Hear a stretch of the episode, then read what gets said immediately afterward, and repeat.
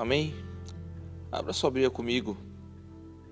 Salmo 103, capítulo 1.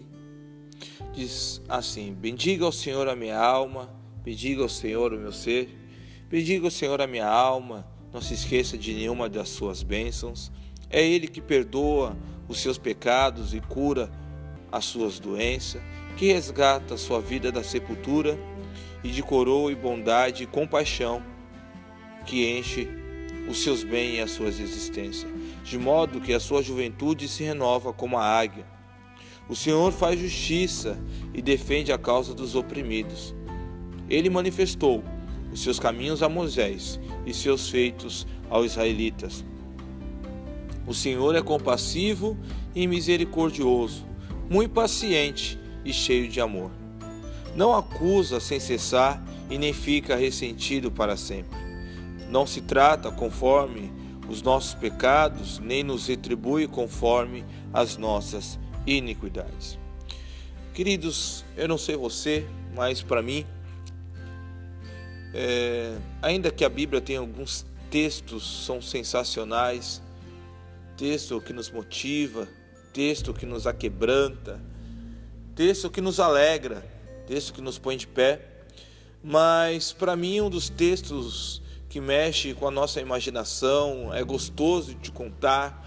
É um texto que fala da história, que mostra é, um pouco do caráter do nosso Deus, do seu poder, da sua violência, vamos dizer assim. É o texto de Êxodo. É a história é, do povo quando sai do irado Egito, né? É uma história maravilhosa, porque é uma história que nós olhamos que é a história do bem e do mal, que o bem vence o mal. É a história que o povo clama, o povo sofre, o, pro, o povo estava gemendo. E Deus ouve o clamor do povo, Deus se levanta ao favor do povo. E é maravilhoso. É um texto onde nós vemos a manifestação da graça. A graça, o favor não merecido, nós vemos a misericórdia, nós vemos o perdão, também vemos o juízo de Deus. É muito gostoso saber que Deus ele ouve o nosso clamor. Quero falar para você que Deus ele ouve o teu clamor. Todas as suas orações, elas são guardadas e ouvidas diante de Deus. A Bíblia diz livro de Daniel, que quando ele se propôs a orar, fala que Deus ouviu no primeiro minuto a sua oração, mas havia um príncipe da Pérsia, um demônio, que impediu que a resposta viesse naquele momento. E Daniel continuou orando incessantemente durante 21 dias. E a Bíblia fala que quando o anjo trouxe a resposta e dá esse relato, que no primeiro dia Deus tinha ouvido a sua oração. Queridos, eu quero falar para você. Eu não sei o que você tem orado, o que você tem buscado diante do Senhor. Qual tem sido o teu clamor diante de Deus? Mas talvez a tua resposta não tenha chego. Talvez a tua resposta está no meio do caminho. Quero falar para você, não pare de orar. Não pare de clamar.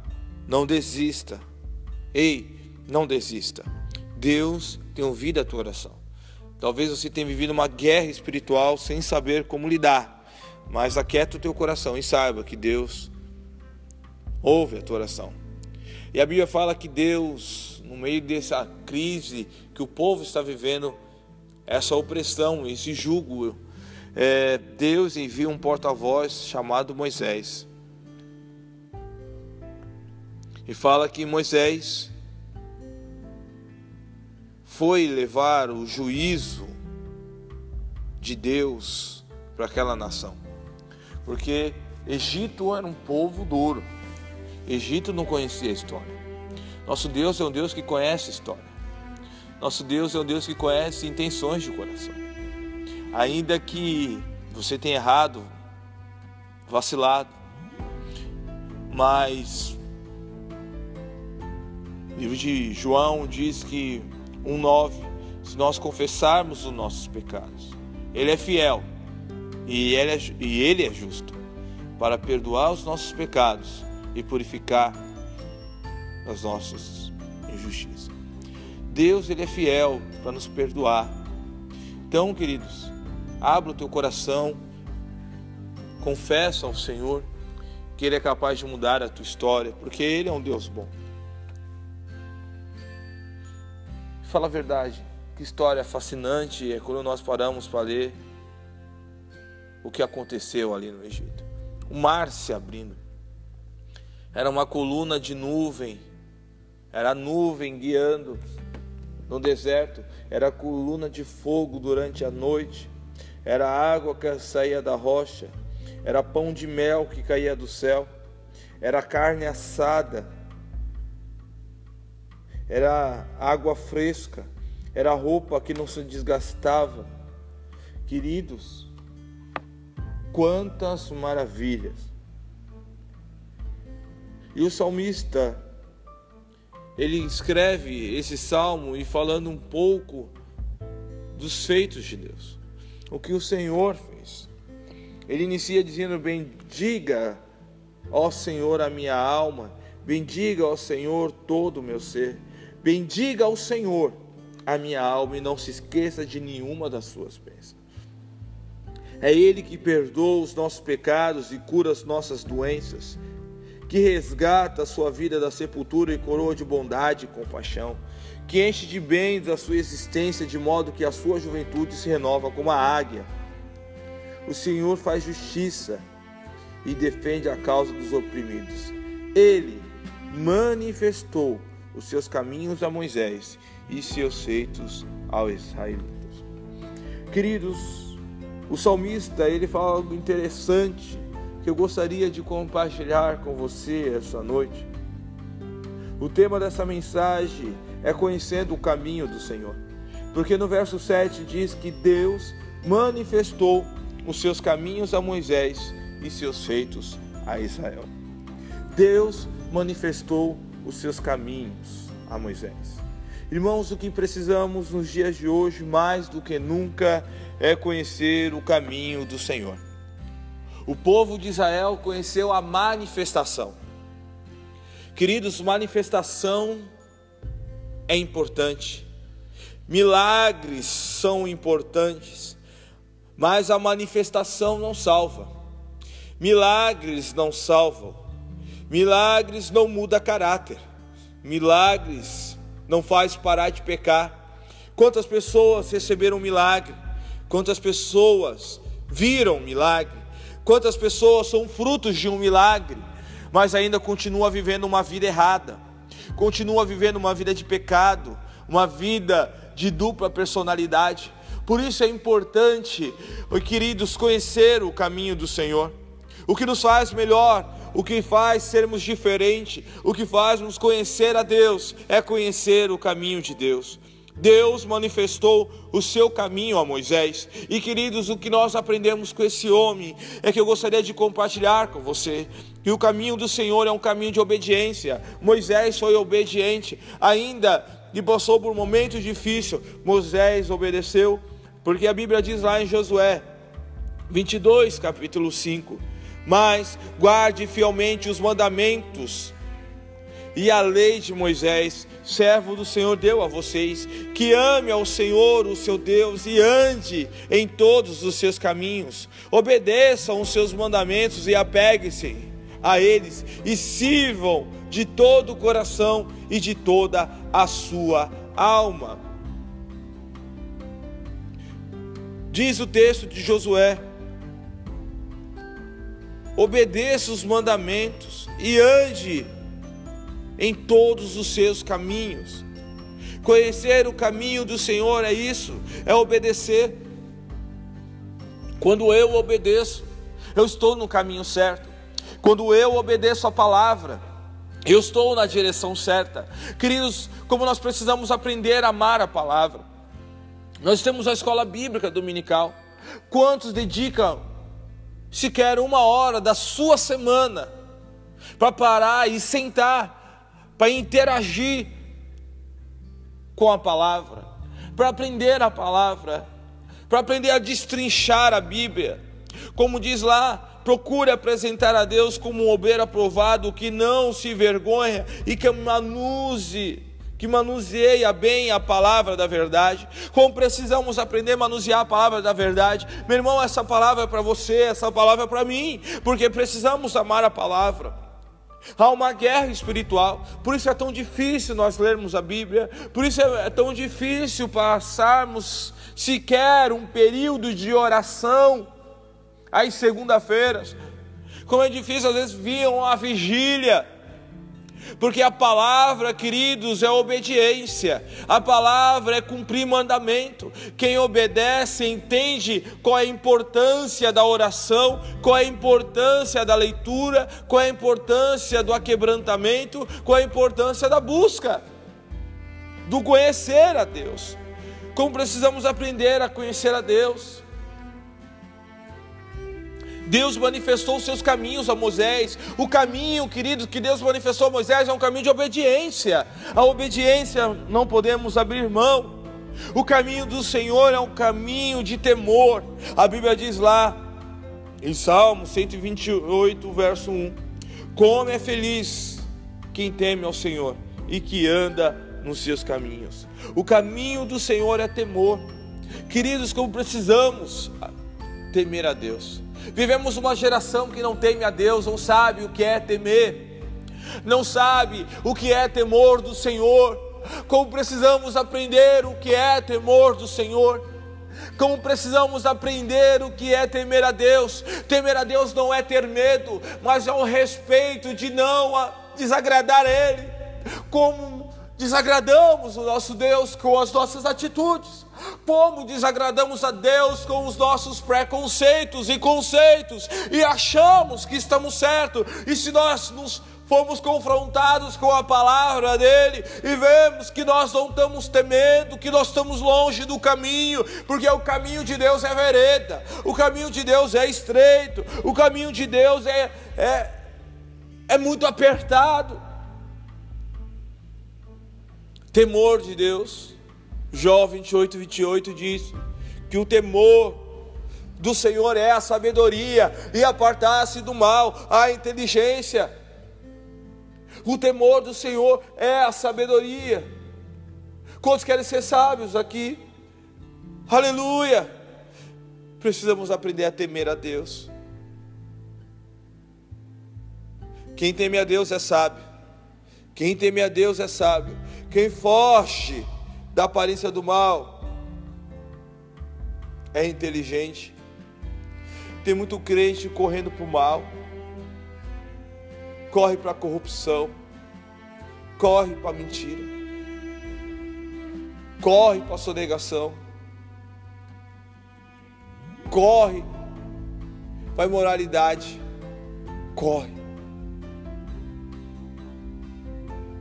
Poucos querem correr para a santidade. Poucos querem correr para viver uma vida santa, uma vida íntegra, uma vida justa. Precisamos aprender com o Senhor. Precisamos andar com o Senhor. O caminho do Senhor é o caminho de arrependimento.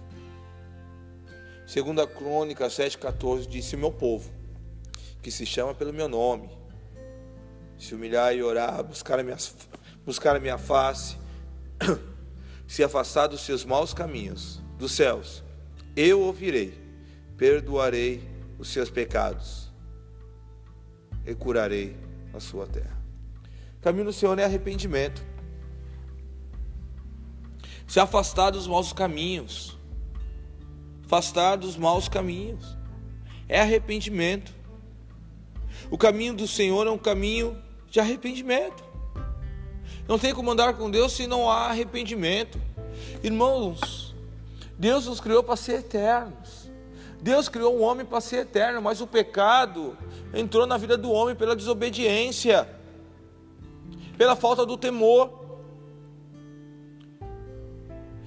E o que acontece, queridos?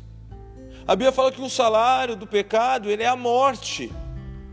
Ou seja, nós somos mortos através do pecado, mas o nosso espírito é vivificado através de Cristo. Quando me arrependo, começa a gerar uma vida em mim que não vem de mim, mas vem de Deus.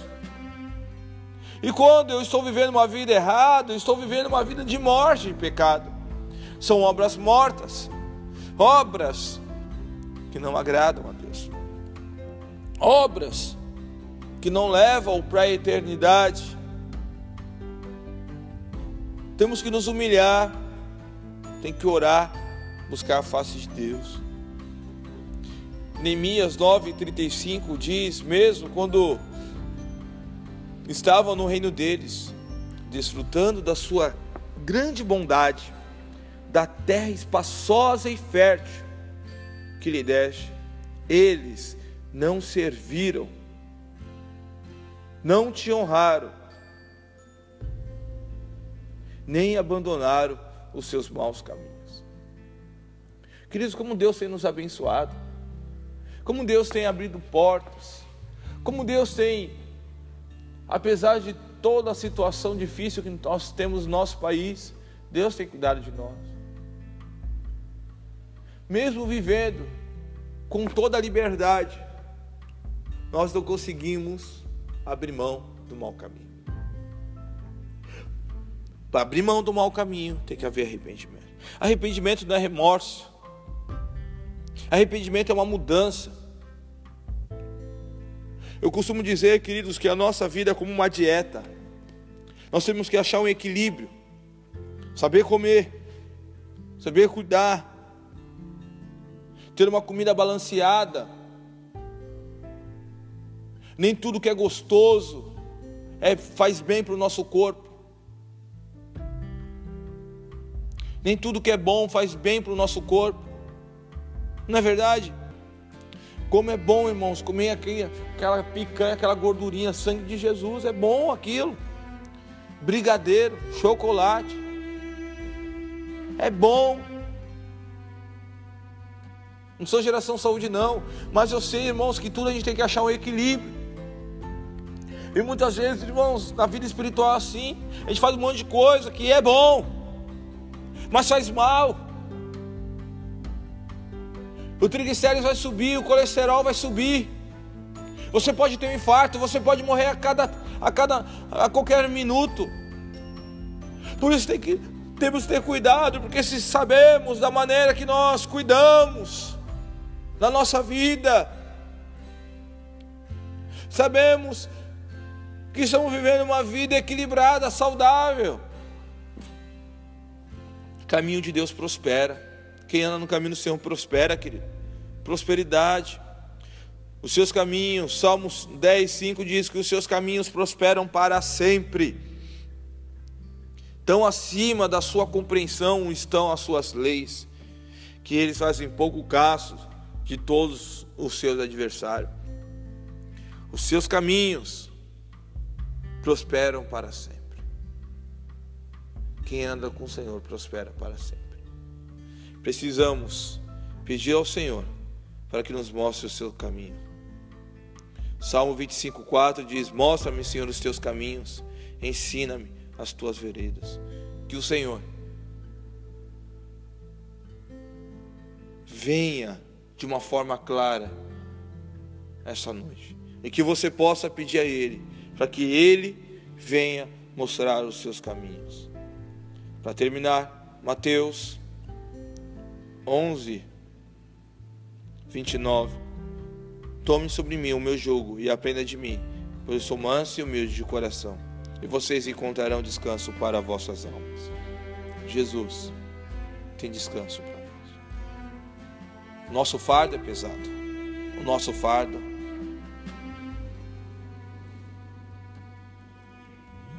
ele é imensamente pesado.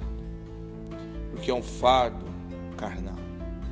Quando eu obedeço, quando eu temo, quando eu procuro me arrepender todos os dias e entro no seu caminho, eu prospero e começo a viver a boa e agradável e perfeita vontade de Deus.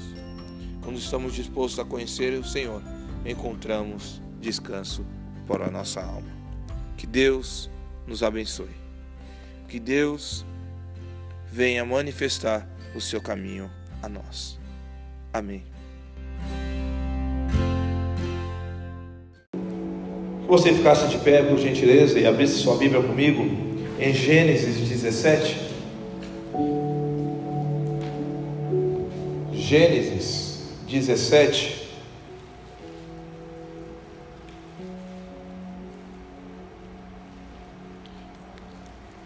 Quem achou, diga amém. Primeiro livro da Bíblia, quem achou, diga espera um pouquinho. Todos acharam? Gênesis 17, versículo 2 diz: Estabelecerei a minha aliança entre mim e você, e multiplicarei muitíssimo a sua descendência. Repetindo: estabelecerei a minha aliança entre mim e você, e multiplicarei os seus descendentes. Amém? Vamos orar. Pai, nós te damos graças, te damos louvores e obrigado Pai pelo privilégio de podermos estar em tua casa. Fala conosco, Senhor, nesse dia. Leva a nossa mente cativa à tua obediência. Que seja quebrado, Pai, essa manhã, toda a obra do inimigo, toda a obra de Satanás, que a nossa mente possa estar voltado a Ti Cerca esse lugar com os teus anjos. Põe os teus anjos aqui nesse lugar. Ministra ao nosso coração de forma poderosa, de forma única. Pai, aquece nosso coração. Nós nos colocamos à tua disposição, ó Pai. Espírito Santo de Deus, seja bem-vindo nesse lugar. Seja bem-vindo nesse lugar. Que essa casa seja cheia da presença e do temor do Senhor. Fala conosco, Pai. Revela o teu coração, em nome de Jesus Cristo, nosso Senhor. Amém e amém. Você pode aplaudir ao Senhor mais uma vez. Aleluia. Você pode se assentar. Estabelecerei a minha aliança entre mim e você e multiplicarei muitíssimo a sua descendência. Irmãos, quando paramos para ler a Bíblia, paramos para estudar as Escrituras Sagradas, paramos para ler as Escrituras Sagradas, encontramos essa palavra aliança. Essa palavra aliança, ela, ela é encontrada na Bíblia 299 vezes. 299 vezes você vê Deus falando sobre aliança. E a definição de aliança é, é união, é pacto, é compromisso, é dedicação, é empenho, é entrega, é um casamento. Ou seja, todas as vezes que nós encontramos na Bíblia, você vê que Deus ele sempre vai lembrar o seu povo sobre a união que ele tem com o seu povo. Ele sempre vai nos lembrar sobre o pacto. Ele sempre vai nos lembrar do compromisso que ele tem pelo empenho o seu empenho em favor do seu povo, a sua entrega no casamento. E quando nós encontramos esse texto, você vê Deus estabelecendo uma aliança com a nação de Israel.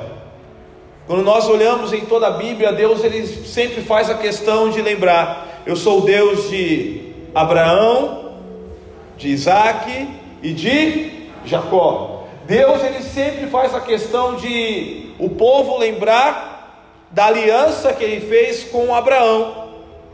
Ele sempre ele faz o povo lembrar da aliança que ele fez com o pai da fé. Porque Deus, ele é um Deus de aliança, amém, meu irmão? Ele é um Deus de promessas. Ele é um Deus que ele cumpre aquilo que ele promete. E aqui ele diz a Abraão, ele estabelece uma aliança com Abraão, com aquela nação, dizendo: Ei, a partir de hoje eu sou o seu marido. A partir de hoje eu vou ser aquele que vai prover na sua vida. E o nosso Deus é um Deus provedor, amém ou não amém? amém. Deus já proveu coisas na sua vida? Amém. Deus já proveu coisas na sua casa? Deus ele é um Deus provedor. Isso tem a ver com aliança. Porque a aliança que Deus ele tem, ele é um provedor. Ele é aquele que, pro, que provê. Deus é aquele que cuida. Deus está falando para aquela aliança, Deus está falando para Abraão, fala Abraão, eu vou ser aquele que vai cuidar dessa nação. Eu sou aquele que vai cuidar da sua vida. Eu sou aquele que vai te proteger no momento da dificuldade, porque eu estou fazendo uma aliança com você. Então Deus é o Deus que nos protege.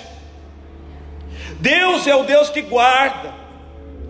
Abraão, eu sou o Deus que vou entregar a minha vida por você. Porque marido, um bom marido é aquele que se entrega pela esposa.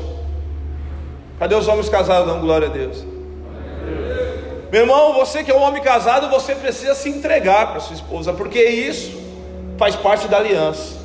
A Bíblia diz em Efésios 5:25 diz: "Maridos, ame cada um a sua mulher, assim como Cristo amou a igreja e se entregou por ela".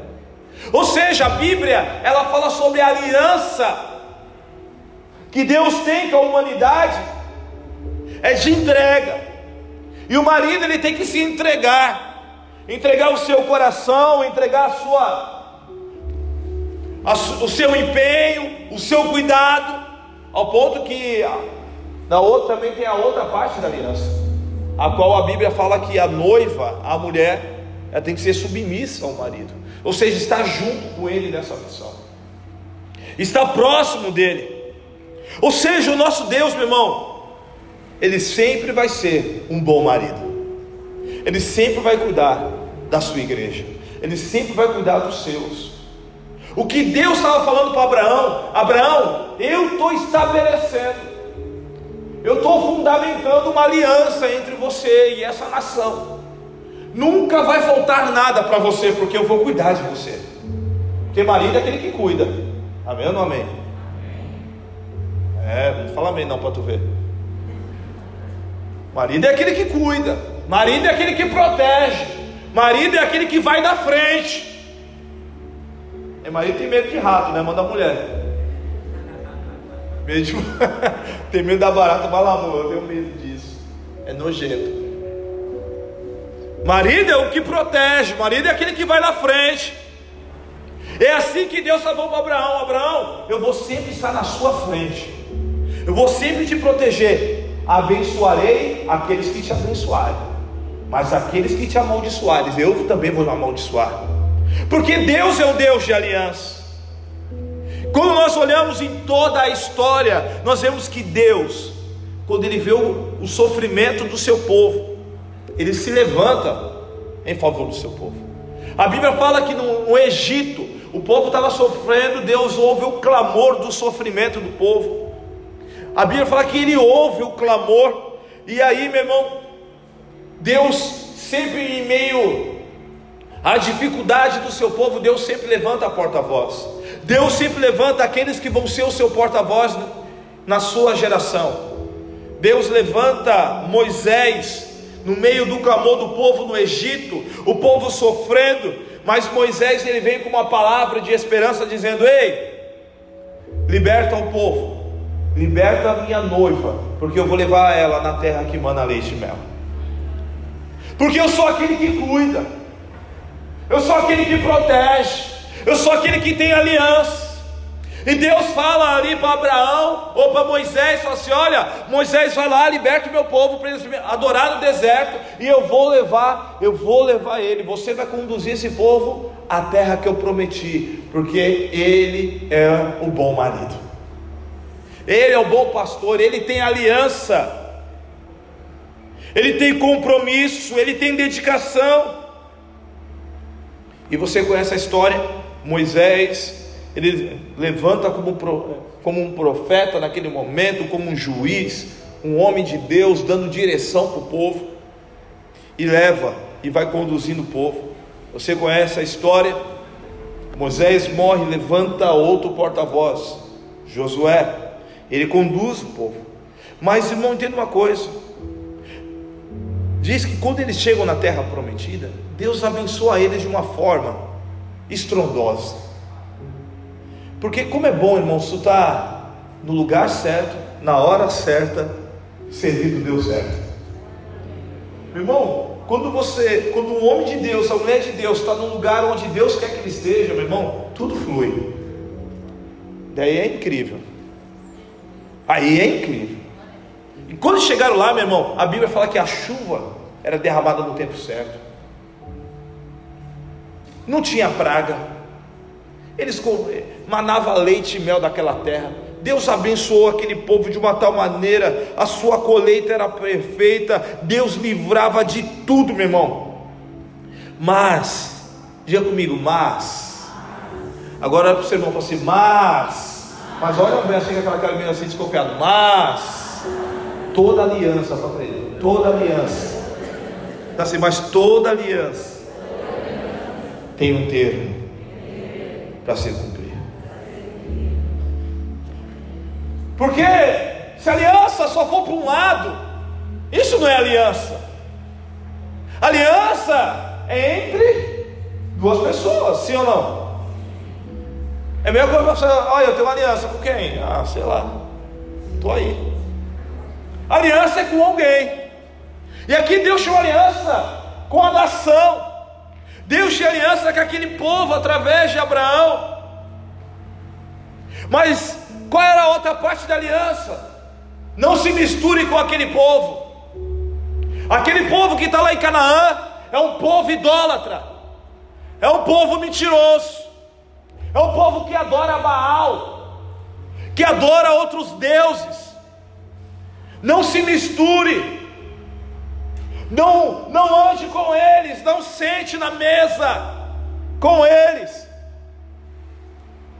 Estava escutando uma mensagem do pastor Josué Gonçalves para pastores. Estava numa reunião no Zoom com ele essa semana, sexta-feira. E ele falou algo interessante. Algo que Bill Hybels, um dos pastores muito influente dos Estados Unidos, ele diz: Não sente-se na mesa de alguém que vai fazer você emburrecer. Meu irmão, isso é muito forte. Não sente-se na mesa alguém que faz você emburrecer entre, entre parentes, que faz você perder a direção do seu propósito. Tem muita gente se aliançando e sentando em mesa, que Deus não quer que você sente. Mesa é um lugar importante. Mesa é onde é revelado o propósito. Mesa onde é, é, é revelada a cura. Mesa é lugar de aliança. Quando Jesus sentou na mesa com seus discípulos, o que, que ele estava falando? Ei, vocês vão comer essa ceia novamente quando eu voltar. Esse pão é meu corpo, é onde revela o propósito. Esse suco de uva aqui, esse vinho é meu sangue, que entregue em favor de vocês é onde revela propósito, mesa é o lugar onde se revela destino. Não senta em mesa onde vai fazer você emborrecer, onde vai fazer você perder o destino. E Deus estava falando para aquele povo: ei, não senta na mesa deles, não coma com eles, não se mistura com eles. Havia um termo a ser respeitado. Havia um termo da aliança que precisava ser respeitado. Mas chegando lá em Canaã, o povo de Israel viu que as mulheres eram bonitas, viu que os homens eram montados no óleo paixão. e aí, meu irmão, a tentação veio e esquece da aliança. Eles esquecem. E ali, meu irmão, o povo de Israel, a nação a qual recebe uma aliança do Todo-Poderoso, do Eterno, ele começa a se misturar com outros deuses, ele começa a se misturar com aquele povo, eles começam a atribuir as bênçãos a Baal. Eles começam a atribuir tudo aquilo que Deus estava fazendo era coisa de Baal, não era mais coisa de Deus. Que Deus, o Jeová, o grande eu sou, era Deus do deserto, mas não era Deus de Canaã. Que Deus era Deus só de Abraão. que Deus era o Deus lá do deserto, mas não era Deus de Canaã, porque Deus de Canaã era. O que Deus estava fazendo na vida deles tinha a ver com aquilo que eles estavam vivendo de novo. Aí você vê a noiva, a esposa, a nação de Deus, desejando outros deuses, desejando outro marido, desejando outro provedor, desejando outra coisa, a não ser o Deus eterno. Mas entenda uma coisa, irmãos: o amor de Deus, ele é violento. O amor de Deus, quando ele tem uma aliança, ele vai até o final. Quem tem aliança não desiste. Quem tem aliança persiste. O amor de Deus é provedor e ele começa a prover tudo para que aquele, aquela noiva pudesse olhar para ele. Ele começa a fazer tudo para que o seu povo comece a voltar o seu coração a ele. Meu irmão, Deus tem ciúmes de nós. Deus tem ciúmes de você. Deus tem ciúmes do seu povo. Tiago capítulo 4, versículo 5 diz: Ou vocês acham que é sem razão que, o, que as escrituras diz que o Espírito que ele fez habitar em nós tem fortes ciúmes. Deus ele tem ciúmes. E os ciúmes que Deus tem, irmãos, não é aqueles ciúmes doentio, onde você está. Não, os ciúmes é de amor, de cuidar, de querer dar o melhor. E Deus começa a levantar profetas para chamar a atenção da sua esposa. Deus começa a levantar profetas em toda a geração. Volte-se ao Senhor. Volte-se a Deus. Volte-se a Ele. Volte-se para Ele. Deus levanta em toda a geração. Elias, Eliseu, Esdras, Neemias, homens dizendo: Ei, povo meu, saia desse caminho e volte-se ao meu caminho, porque eu, Senhor, sei o pensamento que tenho para vocês. São pensamentos de paz e não de mal, pensamentos para dar um futuro. Porque o nosso Deus é o Deus de aliança. Ele não se esquece dos seus. E ele diz: volte-se, volte-se. E ele começa a levantar homens para profetizar: volte-se ao seu Criador. Até que Deus levanta um homem. Para mim é um dos profetas que tem uma missão muito difícil. Abra sua Bíblia comigo, livro de Oséias.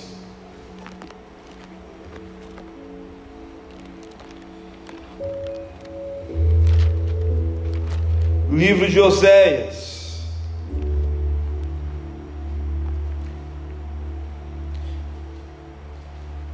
Versículo, capítulo 1, versículo 2.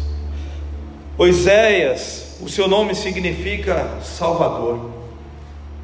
Deus levanta um profeta, ao qual o seu nome significa Salvador, e Deus dá uma missão para aquele homem. Deus levanta Oséias naquele tempo. E Deus fala assim: Oséias, você vai casar.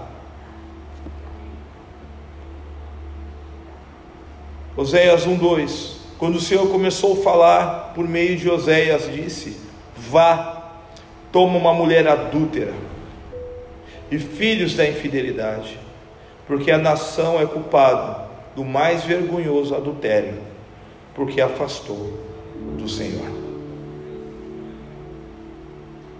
Porque a nação é culpada do mais vergonhoso adultério, porque se afastou do Senhor.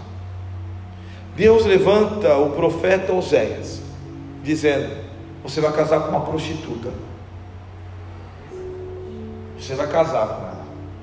Você vai amar essa mulher. E essa mulher, ela vai ser infiel com você. Essa mulher, ela vai ser infiel contigo. Mas você vai continuar amando ela. Porque o seu amor é o meu amor para essa nação. Você vai trazer a sua essa mensagem profética. Essa mensagem profética você vai trazer não apenas com palavra, mas com a sua vida. Meu irmão, você consegue imaginar como foi difícil para esse homem cumprir esse chamado? Oséias era um homem santo. Todos conheciam ele naquela nação, era um homem referência. Era um homem que buscava a Deus e tinha temor do Senhor. E daqui a pouco ele casa com uma mulher, uma meretriz, uma mulher que todos conheciam, por se vender, vender o seu corpo, vender prazeres. Ela vendia prazeres para outros homens. E Deus falou assim: você vai casar com essa mulher, você vai amar ela, você vai cuidar dela. Ou seja, Deus queria mostrar para aquela nação que o Deus Santo, o Deus Santo estava buscando uma mulher adúltera, que o Deus Todo-Poderoso estava buscando uma mulher adúltera, que era a sua noiva. Meu irmão, e quantos de nós nos dias de hoje estamos vivendo uma vida fora do padrão do Senhor? A palavra Prostituição vem de profanar o que é santo. É profanar, porque você é o templo do Espírito Santo. E se o Espírito Santo habita em você, você é uma pessoa santa. E quando você profana isso, se chama prostituição. É uma das definições. E aqui você vê o povo voltando em Oséias capítulo 2, versículo 13. Deus fala: Eu castigarei pelos dias em que queimou incenso aos Baals. Ela se enfeitou com anéis e joias e foi atrás dos seus amantes, mas de mim ela se esqueceu, declara o Senhor. Portanto, agora eu vou atraí-la e vou levar para o deserto para falar com carinho. Queridos, essa manhã, é aqui que eu gostaria começar a pregar. Muitas vezes, nós somos como a nação de Israel. Deus nos libertou do Egito. Deus nos salvou do mundo de pecado, de mentira, de droga, de bebida, dos carnavais da vida. Deus nos libertou. Deus nos salvou. E quando nós fomos encontrados por Deus, a gente recebe um novo nome. Foi assim com Abraão. Porque a noiva, quando ela casa, ela recebe um novo nome. Porque ela começa a trazer o que um pacto de compromisso com quem ela tem. Por isso Abraão agora se chama Abraão.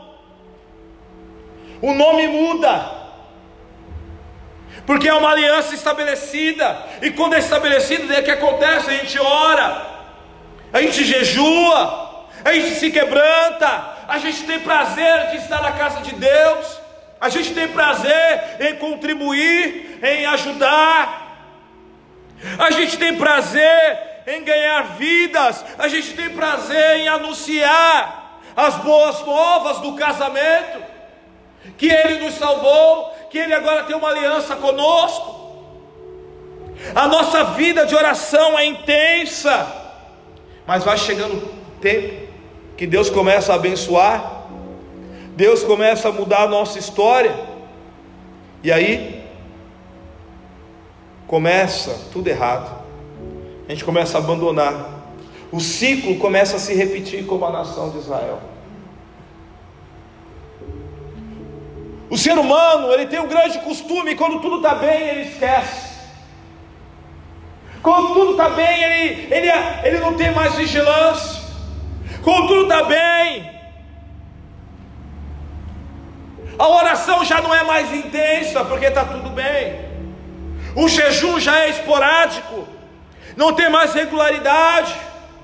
A Bíblia, a gente traz para a igreja, ou não traz, nada muda.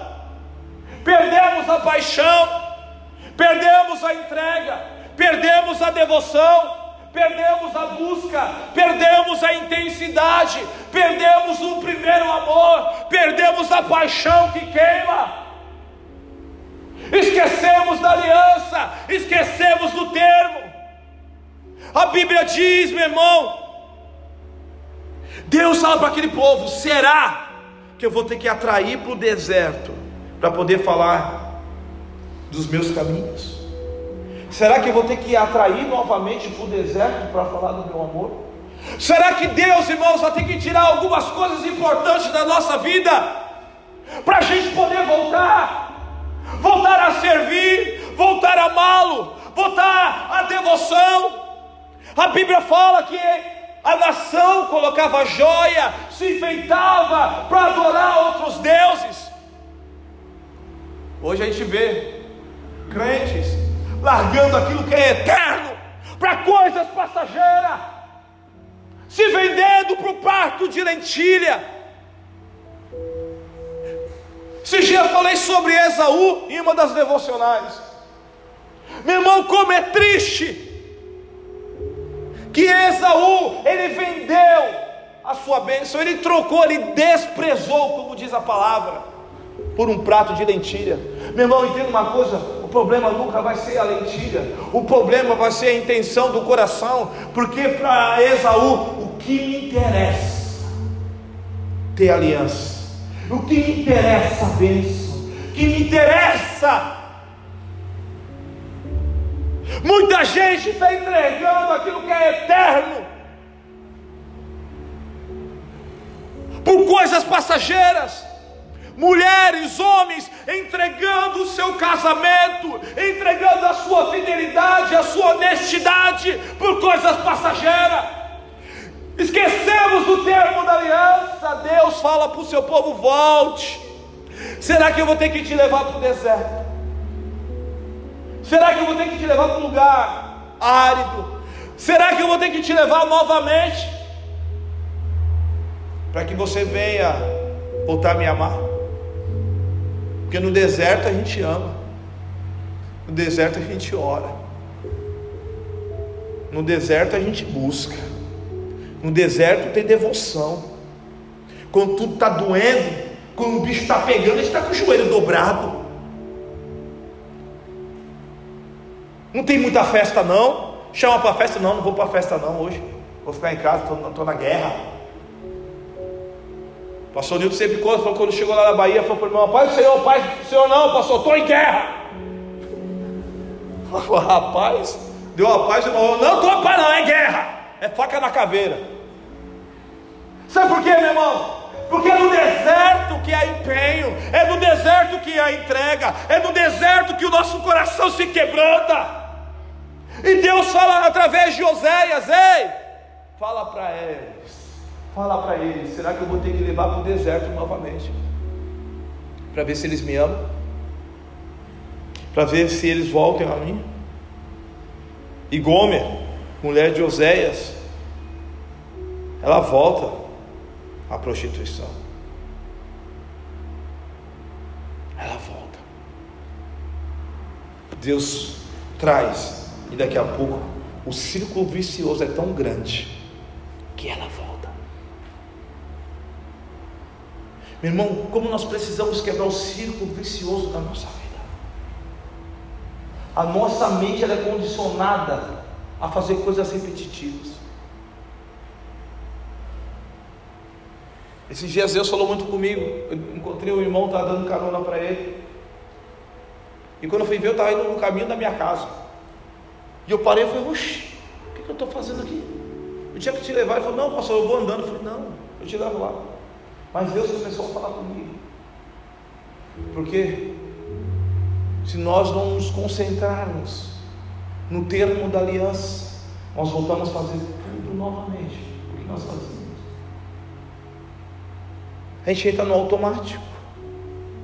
tem que haver arrependimento, tem que haver mudança, tem que haver concentração, tem que haver dedicação, tem que, tem que haver disciplina, senão a gente se quebra, a gente volta a fazer tudo o que fazer de novo. Sabe, irmãos, nós precisamos aproveitar as oportunidades que Deus dá para nós, de voltar-se a Ele, de inclinar a Ele. Quantas pessoas hoje não têm nem prazer em voltar-se ao Senhor? Fala assim: olha, eu estou tranquilo, eu estou servindo a Deus do jeito aqui, estou aqui na live, tá bom, irmão. A live ajuda, mas irmão, nada melhor do que estar na casa de Deus. Nada melhor. Isso é desculpa. Isso é desculpa para quem já perdeu a paixão. Isso é desculpa quem já perdeu o amor. Esse dia uma pessoa falou para mim: Olha, pastor, talvez junho do ano que vem eu volto para a igreja. Tenho aqui a conversa. Junho do ano que vem. Eu entendi. Sabe, irmão, o problema nunca foi com corona. Corona não tem nem culpa disso, coitado do Corona. Corona falou, rapaz, tu é doido, né? Não tem nada a ver com isso. Sabe o que eu estou falando, irmãos? Não estou menosprezando, entenda isso em nome de Jesus, e nem sendo cético ou indiferente do que nós estamos vivendo, pelo amor de Deus. Mas é a intenção do nosso coração, Porque quem ama quer estar junto. Quem ama está em comunhão, quer estar junto, não quer perder ceia. Não quer, sabe mesmo que a gente esteja longe, um mascarado com o outro, a gente quer olhar no olho do irmão e saber que o irmão está na igreja. Como é bom saber que os meus irmãos estão bem. Como é bom poder olhar por os olhos dos nossos irmãos e saber que eles estão firmes no Senhor. Mesmo com a luta, com a dificuldade, se não, eu estou aqui, estou montado no álcool em gel até o cabelo, mas eu estou servindo meu Deus. Sabe, irmãos, Gomer ela volta à prostituição. Israel volta a pecar, volta à imundícia. Quantos esses últimos dias estão voltando à imundícia? Quantos homens e mulheres que Deus libertou da prostituição e agora voltou? Tempo de pandemia, tempo de isolamento, maior índice de divórcio começou a acontecer nesse tempo de isolamento social. Sabe por quê? Porque agora dois estavam em casa, não tinha mais como usar máscaras.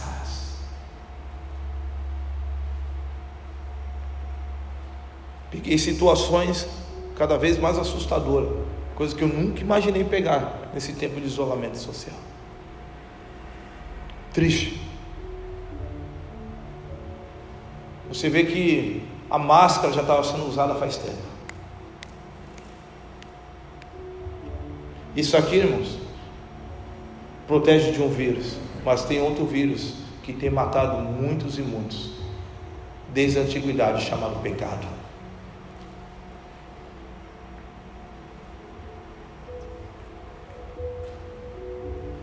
Israel volta a pecar em imundície. Quantos dentro da igreja não são assim? Estamos na igreja, estamos bem, daqui a pouco voltamos para o pecado. Voltamos à prostituição. Oséias capítulo 3, versículo 1 diz: O Senhor disse: Vá, trate novamente com amor a sua mulher, apesar de ela ser amada por outro e ser adúltera. Ame-a como o Senhor ama os israelitas, apesar de eles se voltarem para outros deuses e de amarem os bolos sagrados de Jeová Paz. Essa mulher, meu irmão, ela volta a adulterar. Ela volta de novo e Deus fala assim: vá lá, busca ela, que ela volta para o prostíbulo. Ela volta lá. E Deus fala para Gomer, ou fala para Moisés: vá lá e busca o Gomer. Ama ela, porque esse é o amor que eu amo esse povo tribulado. Meu irmão, Deus ele ama a gente demais, irmão. Deus ele ama a gente demais. Irmão, nenhum de nós aqui merecia estar sentado aqui, nessa mesa, nessa manhã. A gente é tudo errado, irmão. A gente às vezes acha que a gente é bonzinho, não é nada. Quando já pensou em matar alguém? Fala a verdade, irmão. Assume, seja sincero. Essa madrugada eu pensei em matar 10. Vizinho fez festa, festa junina, tempo de pandemia, até 6 horas da manhã, irmão. O samba rolando, o funk rolando, cadeira batendo, irmão. O giro do motor subindo. Foi meu Deus do céu. Aí tu manda mensagem pro vizinho, tu manda a tua, fala, vou meter o pé naquela porta. Minha mulher segura, amanhã é ceia, amanhã não, é hoje, é hoje, Jesus me segura. Rapaz, eu tava que nem. Já viu o thriller? Lembra do thriller? O clipper? Sabe quando os mortos vai saindo assim, ó? O velho homem estava assim, irmão. Olha, só aqui, ó.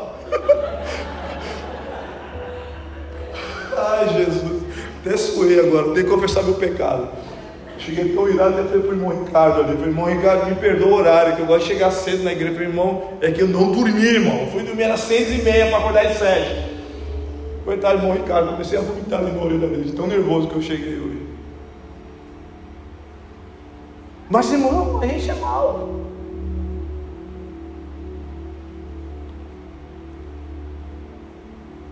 E Gomer, na Bíblia, quando nós olhamos as Escrituras Sagradas, a Bíblia fala que o Velho Testamento é a alusão do Novo. Ou seja, Gomer, Deus está mostrando para nós, Deus está mostrando para nós essa manhã. Essa prostituta tem nome, não é mais Gomer, é eu e você. E se a gente não voltar, irmãos, certeza que Ele vai nos levar para o deserto para poder falar com amor. Deus ele nos resgatou, ele nos amou.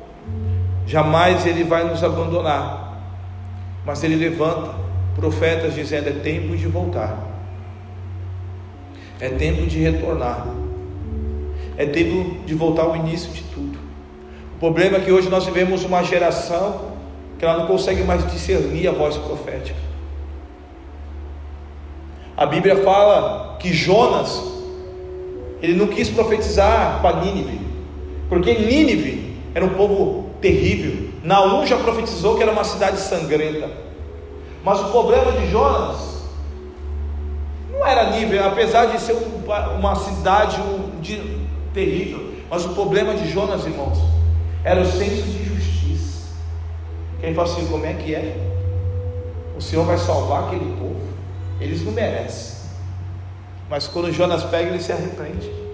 Na primeira pregação. Meu irmão, a gente tem ouvido tanto, tanto, tanto, tanto de Deus e a gente não se arrepende. Às vezes uma pessoa que está lá no mundo, você fala algo para ela, o evangelho entra de tal poder, ela se arrepende, larga tudo. Aquele que adulterava não adultera mais, aquele que mente não mente mais, aquele... e às vezes a pessoa dentro da igreja continua. Continua. Sabe? E Deus está falando hoje: volta. Volta. Eu te amo, João 3,16, porque Deus amou o mundo. Deus amou José, amou Rogério, amou Lucas, a Rose, o Pedro, o João, a Tâmia, o Dila, de tal maneira que deu o seu Filho unigênito, para todo aquele que nele crê não pereça, mas tenha vida eterna. O amor é imenso, o amor é disponível, a mesa está disponível, a aliança ainda continua de pé. Então volte antes que vai para o deserto. Volte-se antes que Deus comece a tratar de forma dolorosa. E eu vou falar para você, Deus sabe como tratar, viu? Hoje é tempo de voltar. O amor de Deus é provedor. E Ele quer prover tudo o que você precisa. Tudo o que você necessita. Oséias 6:1 Olha que Deus fala para nós essa manhã. Venha e voltemos ao Senhor. porque Ele nos despedaçou, mas nos trará cura, aleluia. Ele nos feriu, mas vai sarar as nossas feridas. Depois de dois dias, Ele nos dará vida novamente. No terceiro dia, Ele nos restaurará para que vivamos em Sua presença conhecemos o Senhor e esforcemos em conhecê-lo. Como certo como nasce o sol, ele aparecerá e virá para nós como a chuva do inverno, como a chuva da primavera, e Ele regará a terra. Ei, Deus está dizendo para mim para você, Deus está dizendo para a sua igreja essa manhã: venha e voltemos ao Senhor, porque Ele despedaçou, mas Ele vai trazer cura, Ele nos feriu, mas Ele vai sarar a ferida. Aleluia! Depois de dois dias, Ele dará vida. Ei, Deus tem vida para você. Depois de dois dias, Ele vai trazer vida. É um processo, meu irmão.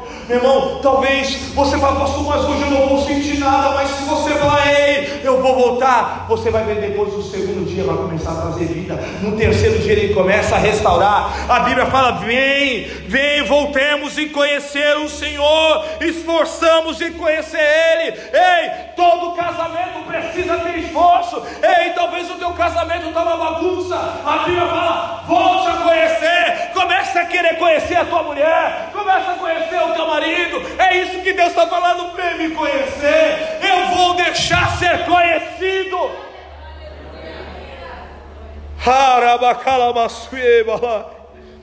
E diz que tão certo, meu irmão, a Bíblia é real. Ei, a Bíblia é real. Olha que a Bíblia fala: tão certo como nasce o sol, ele aparecerá. Meu irmão, esse é o termo da aliança. Tão certo como aparece o sol e como apareceu essa manhã, Deus ele vai aparecer na tua vida. E diz: como a chuva, ele virá como a chuva de inverno, como a chuva da primavera que rega a terra. Sabe que é, meu irmão? Que Deus, Ele vai aparecer em todos os momentos da sua vida. É tempo de primavera, é tempo de inverno, é tempo de chuva, é tempo, sabe, do outono. Ele, tá, ele estará presente. Ele é o provedor, o amor provedor de Jesus. Sempre estará presente conosco. Ei, volte-se ao Senhor, porque Ele nos despedaçou, mas Ele quer trazer cura, Ele quer curar o teu coração. Ela macheiraba calamanaia.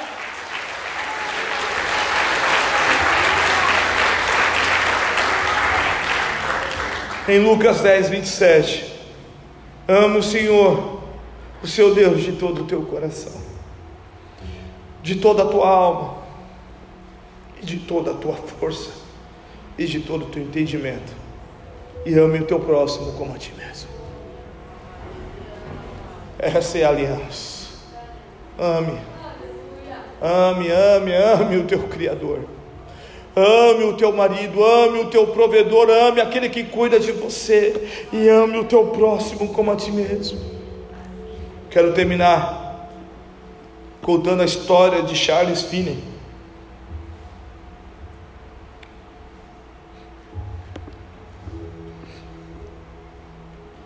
No dia 10 de outubro de 1821, enquanto ele orava sozinho no matagal, Finney experimentou uma poderosa conversão.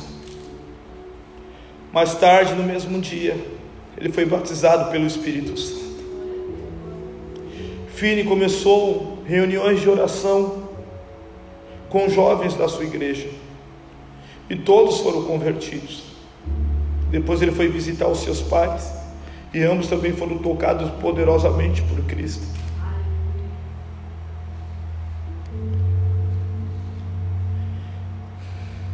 Fini continuou tendo experiências poderosas e sobrenaturais com Deus. Ele passou a gastar muito tempo a sós com Ele, em oração e jejum. Fini foi instrumento de um grande avivamento de 1857 a 1858. Dos grupos de oração se espalhou por 10 mil cidades e municípios.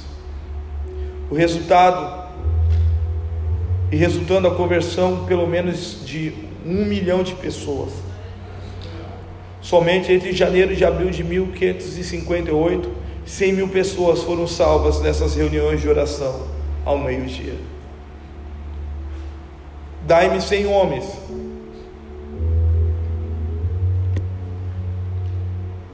Que nada temam senão o pecado, que nada desejam senão a Deus, e eu abalarei o mundo. Charles John, John Wesley, perdão. Dai-me cem homens, que nada temam, senão o pecado, e nada desejam, a não ser a Deus, e eu abalarei o mundo. Dai-me cem homens, cem mulheres, que desejem, que temam, senão o pecado, que nada desejam, a não ser o nosso Deus e nós abalaremos o mundo. Vinde e voltemos ao Senhor. É tempo da igreja se comportar como igreja. A igreja sempre foi uma resposta para a geração. A igreja sempre foi uma resposta por onde passou. Que possamos ser a resposta de Deus por onde nós passamos. Vinde, voltemos ao Senhor. Hoje Ele nos despedaça, mas Ele quer trazer cura. Há pessoas aqui que Deus está quebrando. Há pessoas que Deus vai começar um processo muito forte de quebrantamento. Mas Ele te fere para te curar. Vinde, voltemos ao Senhor, porque Ele nos despedaçou mas ele nos sarará. John Wesley, Charles Finney foram instrumentos de Deus em sua geração. Homens que temeram o pecado, que desejaram somente a Deus, e eles abalaram, eles abalaram o mundo. Que Deus nos abençoe e nos guarde, que faça resplandecer a sua luz sobre nós. Que Ele tenha misericórdia de nós e nos abençoe essa manhã. Amém. Vamos orar.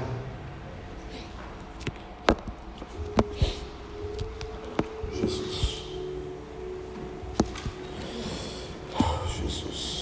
Adoramos.